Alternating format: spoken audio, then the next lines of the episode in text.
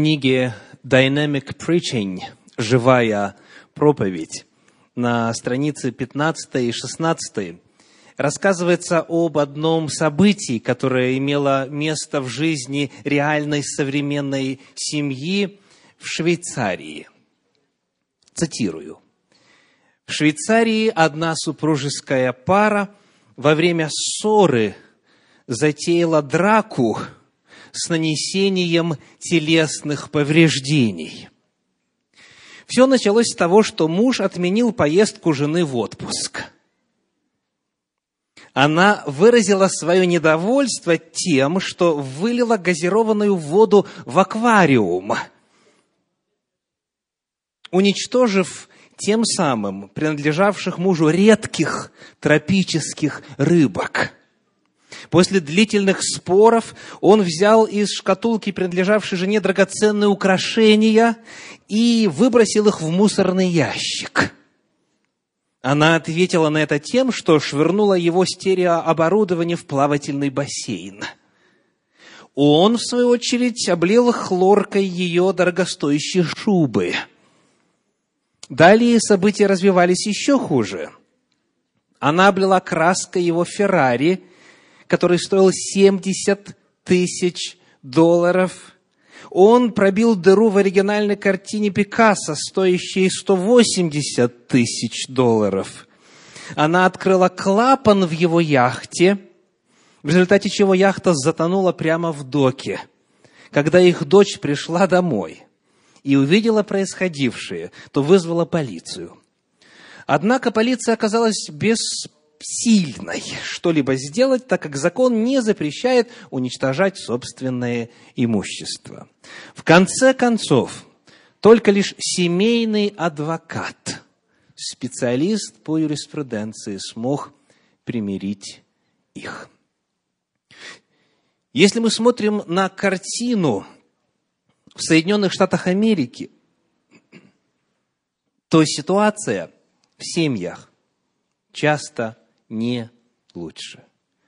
Касательно привычки многих американцев, чем они известны по всему миру, согласно распространенному мнению, решать дела где? В суде. При помощи адвокатов, со специалистами.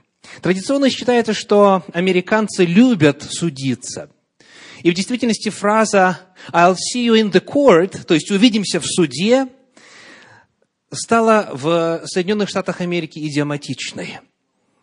Так фактически начинается «I'll see you in the court», «увидимся в суде», пособие, которое в одном из штатов Америки было издано государством для разъяснения правил и процедур судопроизводства в штате Миннесота.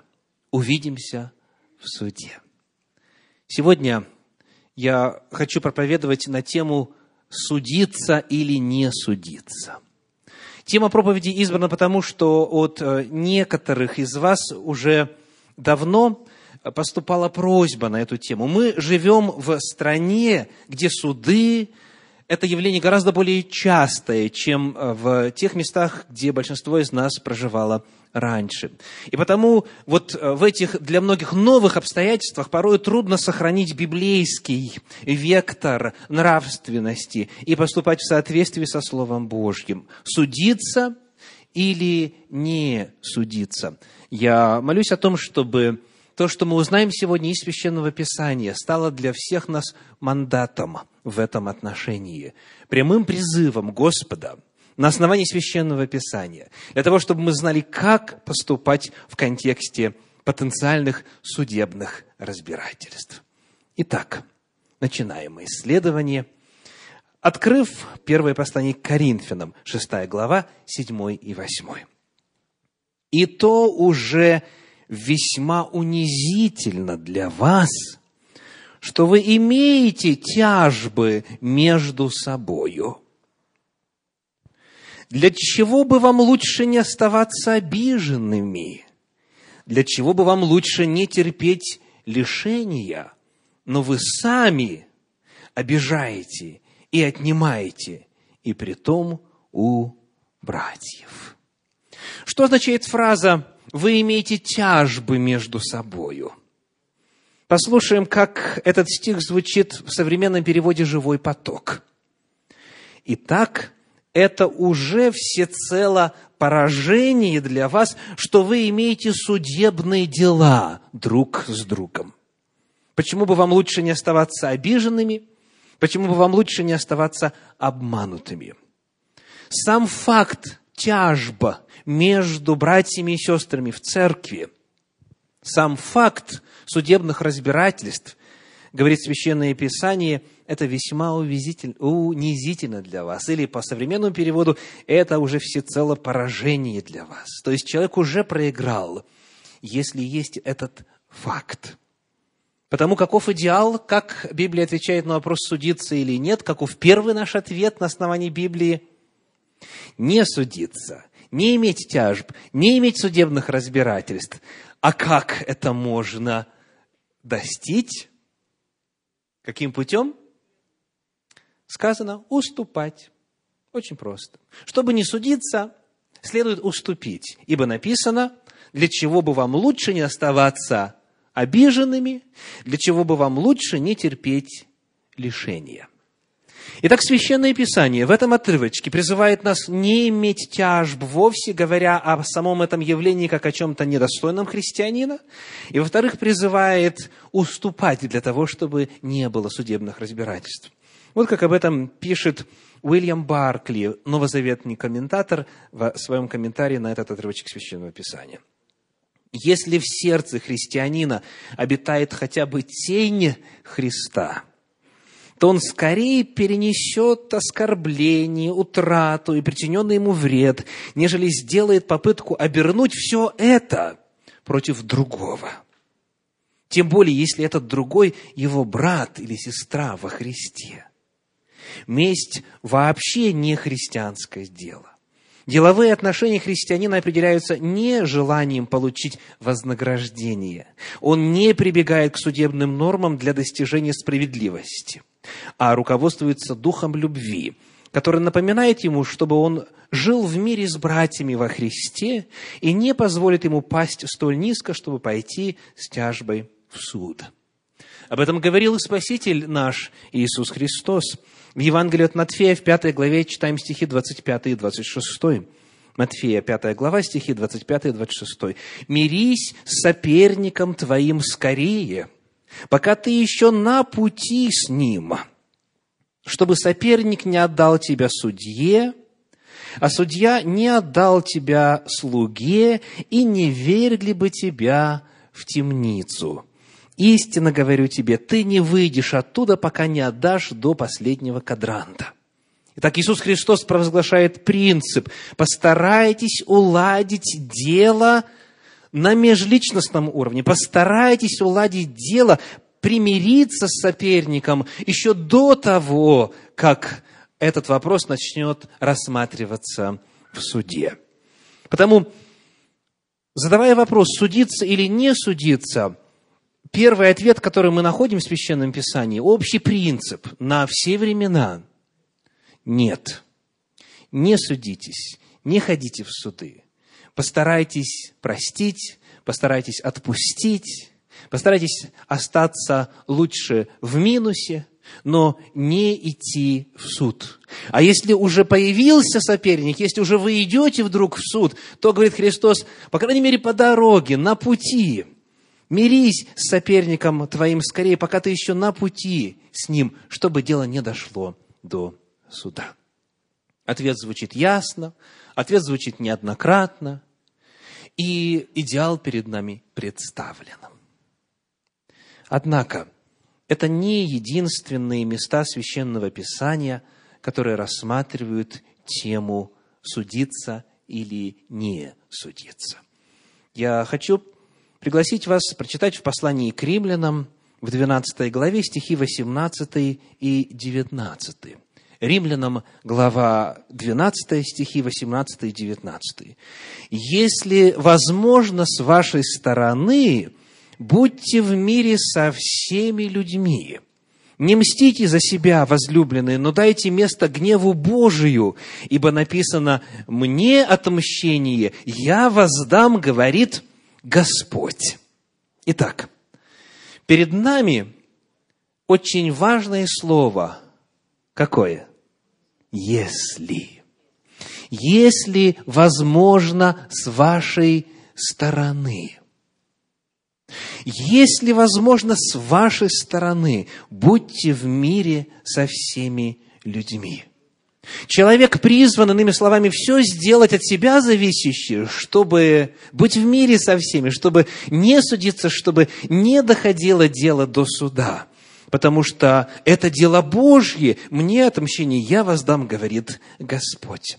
Однако, коль скоро именно так фраза построена, а именно, если возможно с вашей стороны, это предполагает что? К сожалению, это не всегда возможно.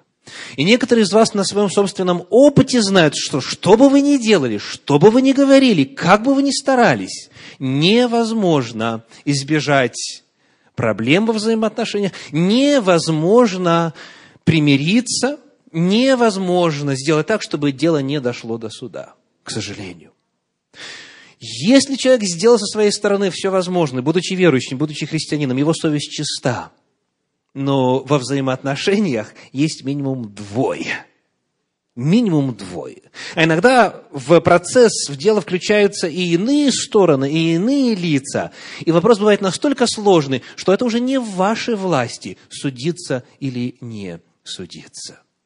Потому мы не можем остаться на уровне первого ответа в некоторых случаях как общее правило, и как наша горячая цель, и наше усердное сердечное стремление, мы должны стараться, уступая, прощая, оставаясь в минусе, обиженными, избегать суда, во что бы то ни стало.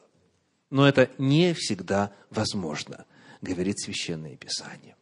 А потому давайте посмотрим на еще один текст из Слова Божьего, из книги пророка Исаии, 26 главы. Исаии, 26 глава, стихи с 7 по 10. С 7 по 10. «Путь праведника прямо.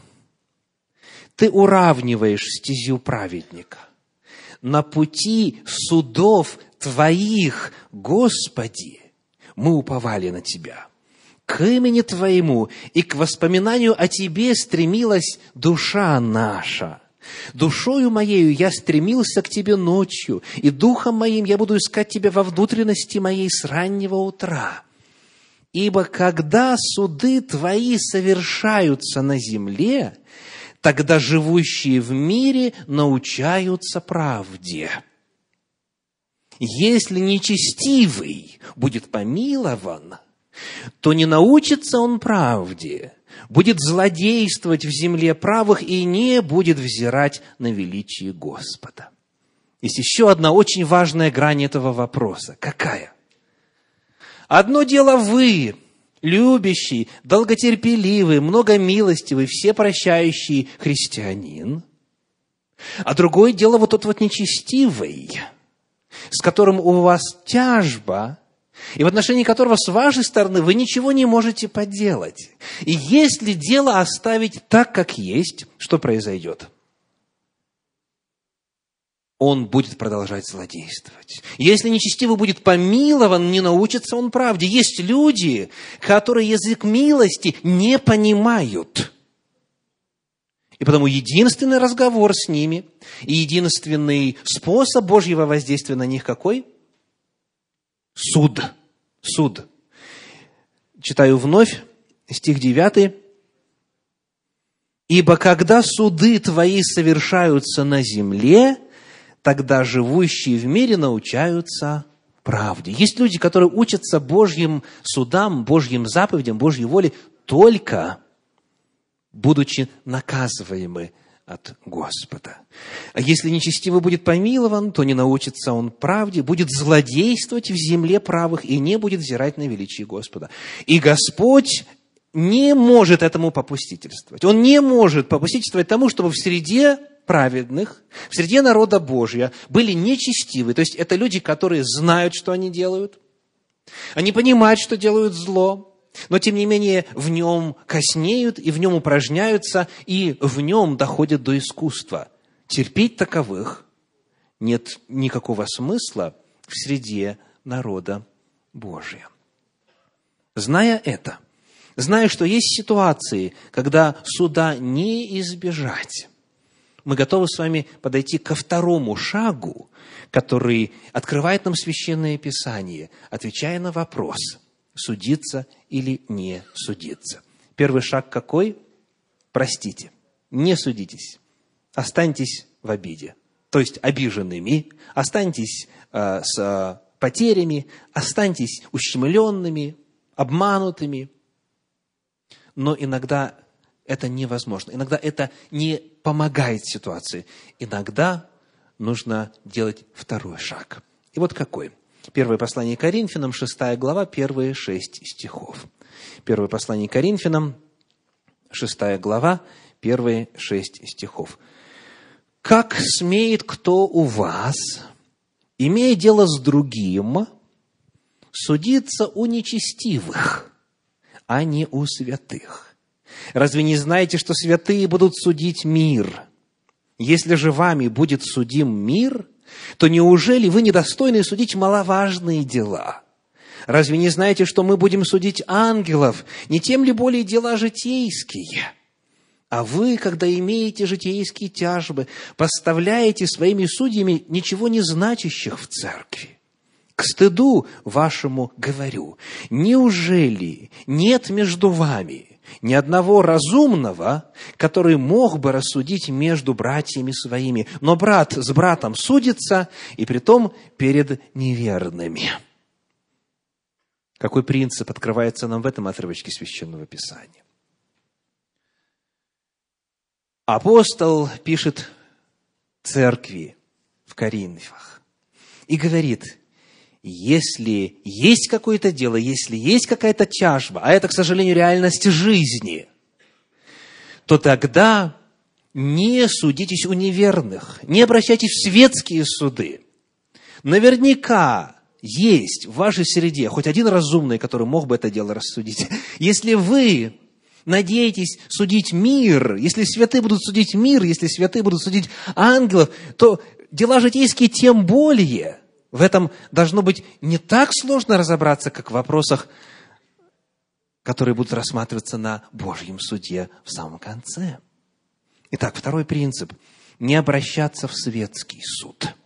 Постараться решить вопрос внутри церкви, внутри общины. Если появляются несогласные мнения, и невозможно решить это дело – на личном уровне. И невозможно просто проигнорировать, потому что вопрос принципиальный.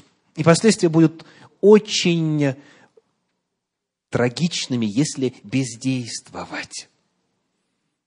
Судитесь среди своих, говорит Священное Писание. И процедура описана довольно четко. Евангелие от Матфея, 18 глава, стихи с 15 по 18. Матфея, 18 глава, стихи с 15 по 18. «Если же согрешит против тебя брат твой, пойди и обличи его между тобою и им одним. Если послушает тебя, то приобрел ты брата твоего». Итак, первый шаг какой? Один на один. Если согрешил против тебя брат твой, пойди, поговори, пойди, постарайся уладить дело. Как говорил Спаситель, мирись с соперником твоим. То есть, если нужно, обличи, если нужно, попытайся смирить, делай, что можешь ты, не вынося это дело за рамки взаимоотношений двоих. Читаем дальше. 16 стих. «Если же не послушает, возьми с собой еще одного или двух, дабы устами двух или трех свидетелей подтвердилось всякое слово».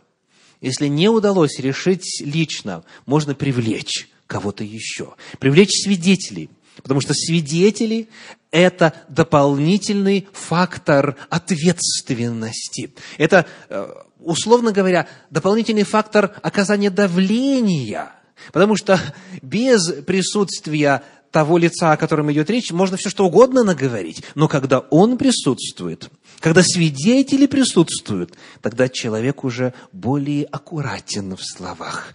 Тогда он уже не позволяет и не может позволить себе то, что позволил бы, если бы он их не было. Потому второй этап – постарайтесь найти кого-то, два-три свидетеля для того, чтобы вовлечь их в это дело и на этом уровне, пока не посвящая больше никого, конфиденциально в рамках этого круга, постарайтесь решить проблему. Далее 17 стих. Если же не послушает их, скажи церкви. А если и церкви не послушает, то да будет он тебе, как язычник и мытарь. Истинно говорю вам, что вы свяжете на земле, то будет связано на, на небе, и что разрешите на земле, то будет разрешено на небе. Последовательность прописана очень ясно, один на один, с привлечением двух-трех свидетелей, и затем уже всей церкви, всему собранию. У церкви есть от Господа власть решать эти вопросы. Что свяжете, будет связано, что разрешите, в оригинале развяжете, то будет разрешено. Церковь, которая призвана действовать на базе Священного Писания, если она в действительности соответствует своему высокому званию, а по-другому быть не может, когда Христос говорит «церковь», Он имеет в виду именно ту общность, которая живет по Слову Божью, то решение, принятое на базе Священного Писания, это решение неба, потому что церковь исполняет Божий закон. Итак, Господь говорит – не судитесь, уступайте. Но если это невозможно, то второй шаг какой? Судитесь внутри церкви. Судитесь, привлекая братьев и сестер. Судитесь в рамках общества верных Господу. Можно ли на этом закончить проповедь? Оказывается, нет. И, к сожалению, нет. Давайте прочитаем с вами из книги Второзакония, из 16 главы, стихи с 18 по 20. Книга Второзакония, 16 глава, стихи с 18 по 20. «Во всех жилищах твоих, которые Господь Бог твой даст тебе, поставь себе судей и надзирателей по коленам твоим, чтобы они судили народ судом праведным. Не извращай закона, не смотри на лица и не бери даров, ибо дары ослепляют глаза мудрых и превращают дело правых. Правды, правды ищи, дабы ты был жив и овладел землею, которую Господь Бог твой дает тебе. В рамках Пятикнижья Моисеева, в рамках Торы Господней, дана очень ясная структура судопроизводства. И что касается самих законов, как поступать, и что касается процедуры, и что касается уполномоченных лиц, которые это могут делать. Итак, какие лица упомянуты? По всем коленам твоим, везде, повсюду в стране своей, поставь, во-первых, судей. Судей. В подлиннике у нас древнееврейское слово «шофтим» во множественном числе. «Шофтим» означает от глагола «шафат» Судить, управлять. Судить, управлять. Судьи – это, если бы у нас было время чуть подробнее исследовать этот вопрос в Торе, это люди, которые на выборной основе осуществляли судопроизводство в народе Божьем. Это знатоки закона. Это люди, которые, будучи богобоязненными и зная волю Божью, осуществляли справедливость в народе Божьем. Но знаете ли вы случаи, когда суд постановил, да, ты прав, тебе полагается компенсация, тебе причитается 10 тысяч долларов, и тот, кто тебе задолжал, должен, обязан тебе выплатить. Вы получаете это решение суда, подписанное на официальной бумаге с печатями, как полагается, и потом приходите к тому человеку, который вам задолжал, тук-тук-тук. Вот что суд постановил. И тот вам отвечает, суд постановил, вот пусть он и дает тебе 10 тысяч долларов. Встречались с этой ситуацией? К сожалению. То есть постановление суда нуждается в чем? Enforcement. В том, что был какой-то орган, который бы принудил виновного фактически поступить по справедливости. Потому одних судей недостаточно. Есть много судебных решений в пользу людей, которые не выполняются. И часто в Америке единственное, что остается сделать, это вот эту сумму, вновь благодаря судебному решению, перебросить через известную службу АРС на того человека в качестве его дополнительного дохода. Единственное, что он потеряет, это вот э, тот процент подоходного налога, который ему причитается. То есть, судьи недостаточно, потому кого Господь еще назначил? Надзирателя. А кто такой надзиратель? Возвращаемся к тексту. 18 стих 16 главы книги Второзакония. «Во всех жилищах твоих, которые Господь Бог твой дает тебе, поставь себе судей и надзирателей по коленам твоим». Надзиратель в древнееврейском, в подлиннике, это вновь в множественном числе шотерима. Единственное – шотер. Кто такой шотер? В современном Израиле это полицейский. Шотер – это полицейский это человек, у которого есть власть на основании решения суда, на основании закона принудить человека выполнить то или иное действие. Естественно, если человек отказывается, тогда ему грозит дополнительная мера суда и так далее, дополнительная мера наказания. Но в народе Божьем были люди, которые на общественные средства служили народу для того, чтобы постановления судей исполнялись без надзирателей, без полицейских. В государстве, к сожалению, невозможно реализовывать принципы справедливости. И вот мы с вами подошли к очень важному моменту. Тора дана не для личности, а для народа. Господь устроил теократическое государство. Не, республи... не республику, не демократическое, не аристократическое, не автократическое, а теократическое. То есть, значит, Бог правит. Бог правит посредством своего закона и тех людей, которые стоят на страже этого закона для того, чтобы все происходило в соответствии с Божьими мерилами нравственности. И для того, чтобы это происходило, даже в обществе Господнем нужны не только судьи, но, повторимся, надзиратели, полицейские, те, кто удостоверяется, что эти предписания исполняются. Потому, когда мы с вами задаем теперь вопрос о церкви, когда наступила эпоха Нового Завета – Приходилось ли вам слышать такой тезис? Церковь – это новый Израиль. Или церковь – это духовный Израиль. То есть полагается, что э, на смену ветхозаветному Израилю пришла церковь. И вот если этот тезис верен, давайте мы зададим вопросы о соответствии функции. Итак, кто в христианской церкви судья? Кто? Ну, какие есть кандидаты из вот известной вам церковной структуры? Кто будет судья? Кто будет? Священник, епископ, пастор. Кто? Папа Римский, слышу. Или Папа Московский. Да? Кто будет судья? Ну, допустим, этот вопрос решим. Вот есть у нас лица, которым верено принимать решения, которые, которые обязательны к исполнению. Более трудный вопрос. Кто у нас надзиратель? Дьякон. Или пресвитер?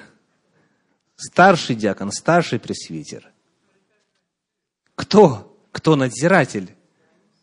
Вы понимаете, что у нас нету возможности воплотить теократическую систему управления.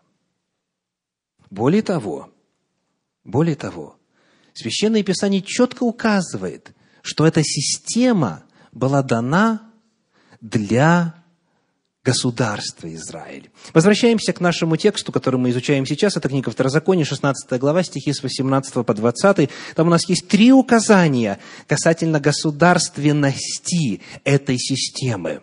Итак, 16 глава Второзакония, стихи с 18 по 20. «Во всех жилищах твоих, обратите внимание, не синагогах твоих, не церквах твоих, не конгрегациях, не общинах, во всех жилищах твоих, то есть местах поселения, во всех городах твоих, которые Господь Бог твой даст тебе. Моисей стоит накануне момента, когда израильский народ должен перейти реку Иордан и устроить там, на ханаанской территории, устроить государство. Сказано, вот он тебе даст, вот там вот поставь себе судей и надзирателей и так далее. И теперь 20 стих. «Правды, правды ищи, дабы ты был жив и овладел землею, которую Господь Бог твой дает тебе». Итак, вот эта система юриспруденции, система судопроизводства, с чем связана? С территорией, с конкретным местом с конкретным государством, с государством, которое было создано тогда, когда народ Божий вошел в ханаанскую землю. Потому это судебная система теократического государства Израиль. Повторюсь, это дано не личностям, а народу, государству. И вот теперь вопрос, есть ли на земле хотя бы одно государство, которое было бы сформу, сформирована и устроена по принципу теократии, как открыто в Торе. Есть ли такое государство на земле? Кто-то думает, что Израиль такое государство. Раз есть государство Израиль, значит, стало быть, там и система правосудия такая же, как в Торе.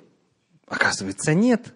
Вот что пишет электронная еврейская энциклопедия – Система судопроизводства в Израиле во многом основана на британской модели. В первую очередь поиск а многие нормативные акты времен британского мандата не отменены и по сей день. Итак, система судопроизводства британская, не на Торе основана в Израиле. Еще из энциклопедии. В настоящее время, когда суду необходимо принять решение по какому-то вопросу, в первую очередь поиск решения ведется среди законов государства Израиль, то есть тех самых, которые остались еще с давних пор, основанных на британской модели. Затем среди законов э, британского мандата и в следующую очередь, то есть в последнюю очередь, среди еврейских первоисточников, Талмуд, Галаха и так далее – то есть даже в Израиле сегодня Тора не работает, что касается системы правосудия. Теократия сегодня на земле не существует. И невозможно. Итак, мы возвращаемся к вопросу, как быть в церкви. Мы не можем воплотить структуру, которая оставлена в Торе, потому что церковь не является государством. В ней нет теократической системы правления. Ну и как же быть? Ведь смотрите, если бы мы жили в эпоху теократии, то тогда мы знали бы, куда пойти. Первый шаг. Мы постарались бы вообще никуда не ходить. Мы постарались бы простить. Мы постарались бы не судиться.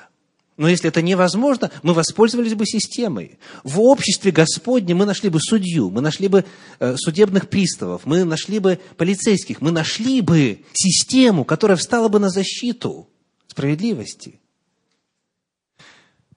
То есть им это было доступно, израильскому народу это было дано, они могли судиться,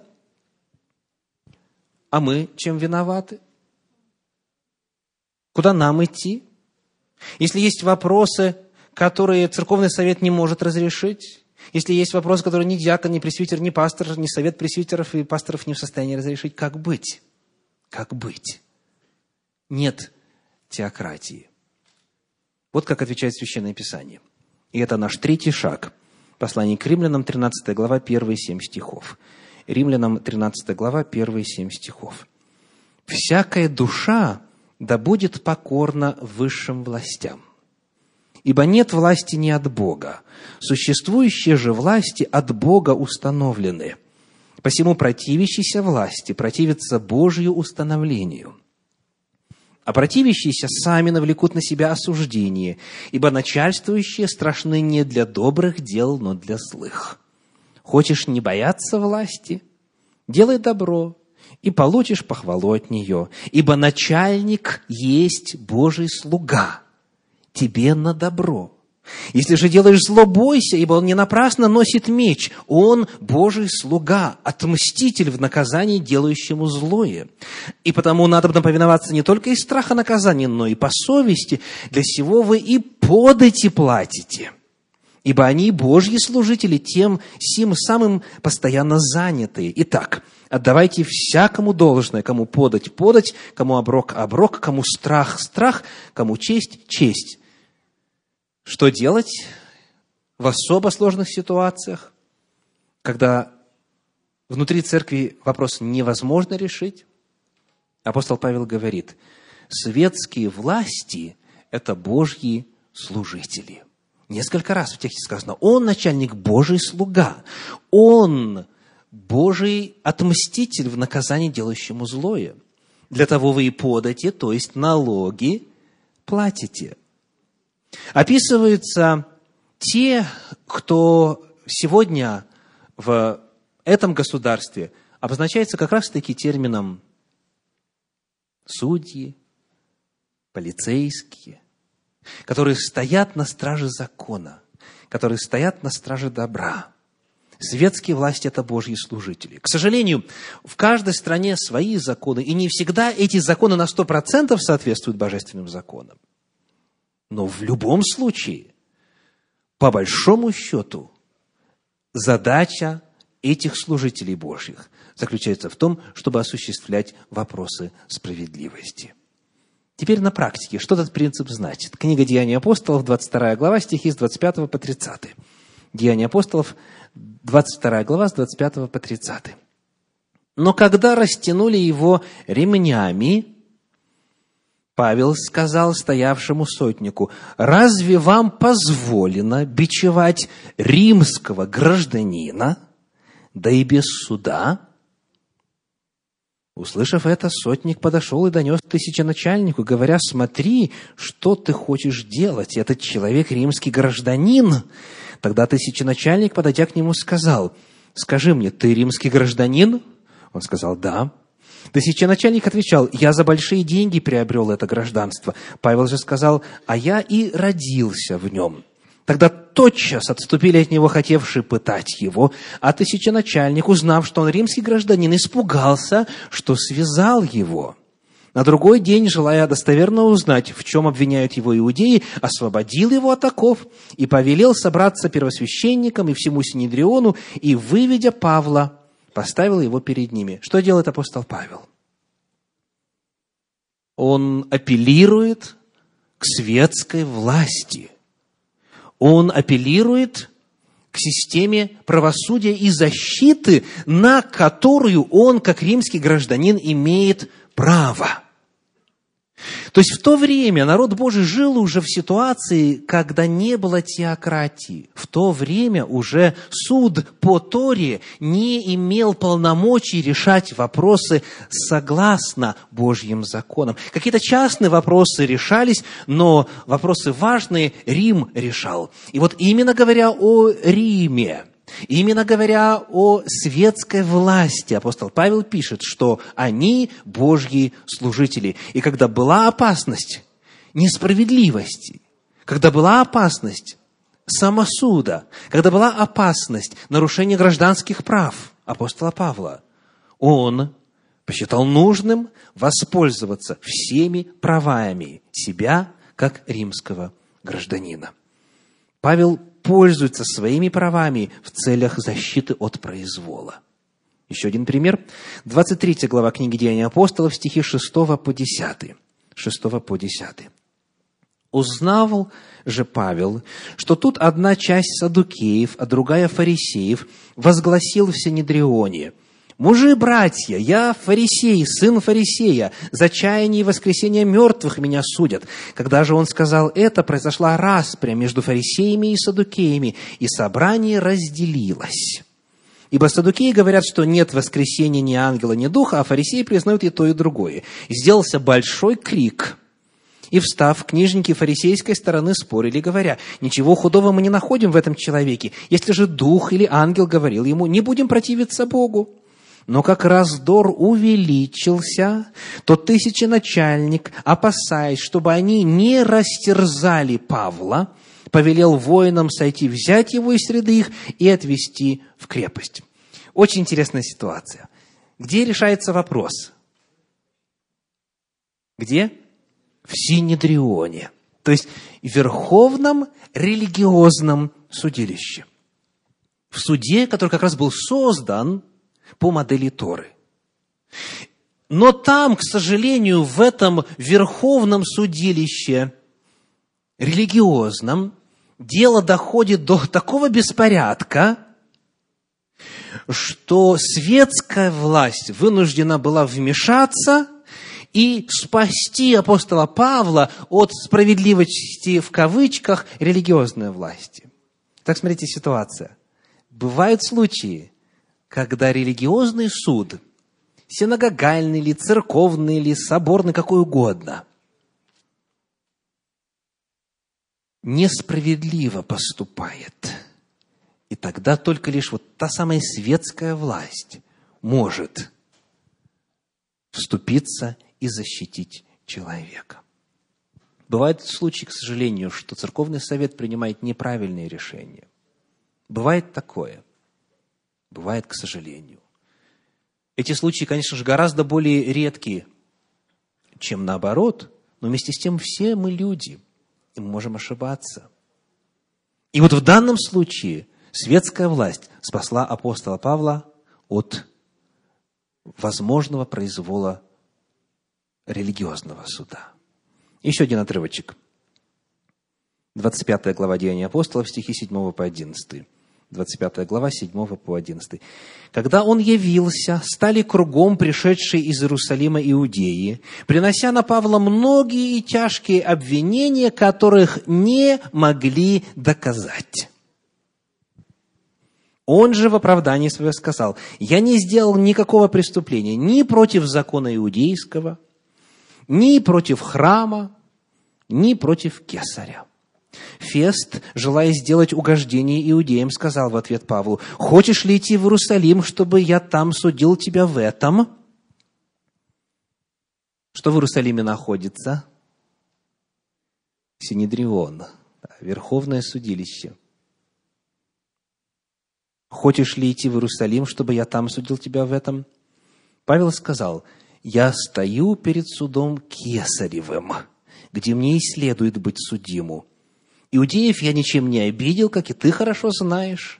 Ибо если я не прав и сделал что-нибудь достойное смерти, то не отрекаюсь умереть. А если ничего того нет, в чем сии обвиняют меня, то никто не может выдать меня им. Требую суда Кесарева. Был момент, когда, выбирая суд религиозный или светский, апостол Павел сделал выбор в пользу светского суда, потому что религиозный суд был конъюнктурным, потому что не было бы там справедливости. Потому что все обвинения, которые возможно было привести, уже были озвучены, но доказательств никаких не было. И он говорит, требую суда Кесарева. Иногда бывают случаи, когда верующий человек вынужден поступать именно так. Обратиться в светский суд – обратиться как раз к тем Божьим служителям, которые поставлены на то, чтобы защищать справедливость. Итак, наша тема сегодня называлась как? Судиться или не судиться. И мы находим в Священном Писании последовательность трех шагов. Первый. Какой? не судиться. Не судиться. И вы знаете, многие, не читая дальше, не исследуя вопрос комплексно, продолжают утверждать, что христианин ни при каких обстоятельствах судиться не может или обращаться в светский суд. Это упрощенная картина, искаженная картина. Да, мы всеми силами должны стремиться к тому, чтобы простить, забыть, остаться в минусе, остаться униженным, обиженным, но не судиться. Да, это призыв, это общее правило, это цель, но это не всегда возможно. Если невозможно избежать тяжбы, тогда второй шаг какой? Судитесь в церкви. Один на один, с двумя-тремя свидетелями, и потом всей церкви. Воспользуйтесь церковной структурой, которая призвана решать вопросы в тех сферах, которые касаются власти церкви по воле Божьей. Но, к сожалению, бывают ситуации еще более трудные, и человек уже попытался решить вопрос в церкви, но это не помогло. Либо в силу того, что э, братья и сестры отреагировали не по законам Божьим, к сожалению, такое бывает, либо в силу того, что этот вопрос просто вне компетенции церкви, потому что церковь – это не теократическое государство, и есть вопросы, которые она просто не властна решать. В любом случае, есть определенные моменты, есть ситуации, когда на этом уровне невозможно решить вопрос, и тогда вот в тех редких и крайних случаях можно обращаться в светский суд. Но нужно именно сделать два предварительных шага. Не сразу же, тут же, I'll see you in the court. Не сразу же увидимся в суде, а именно пройдя тропой смирения, пройдя путем священного писания. Бывают ситуации, к сожалению, когда можно обратиться в светский суд. Однако, на каком бы уровне ни решался вопрос, на личном ли, церковном ли или государственном, в плане светского суда, мы все должны помнить одну емкую фразу. В народе говорят так, все мы под Богом ходим. Да? Все мы под Богом ходим. Книга Екклесиаст, 12 глава, стихи 13-14. Екклесиаст, 12 глава, 13-14 стихи. «Выслушаем сущность всего. Бойся Бога и заповеди Его соблюдай, потому что в этом все для человека. Ибо всякое дело Бог приведет на суд, и все тайное – хорошо ли оно или худо. Каков четвертый шаг? Какова четвертая инстанция? Помните, говорит Екклесиаст, что что бы вы ни делали, что бы вы ни говорили, о чем бы вы ни мыслили, всякое дело Бог приведет на свой суд. К сожалению, в светских судах часто также поступают несправедливо. К сожалению, часто и на церковном уровне, или бывает, что и на церковном уровне, или в светском суде справедливость не торжествует. Но помните, что есть Божий суд. Есть суд, который справедлив в высшем смысле этого слова. Всякое дело Бог приведет на суд, и все тайное, хорошо ли оно или худо. Даже если и удастся слукавить в церкви, даже если удастся найти ложных свидетелей для светского суда, даже если удастся скрыть правду, и человек вроде бы избежит наказания, помните, говорит Господь, Божий суд – это верховный суд всей Вселенной. Потому что бы вы ни делали, в мыслях ли, в словах ли, в делах ли, вы несете ответственность перед Верховным судом. Да благословит вас Господь и даст мудрости во всех этих сложных, непростых вопросах. Поступать правильно, потому что вы дети Божьи. И должны поступать, и хотите поступать достойно Бога. Аминь.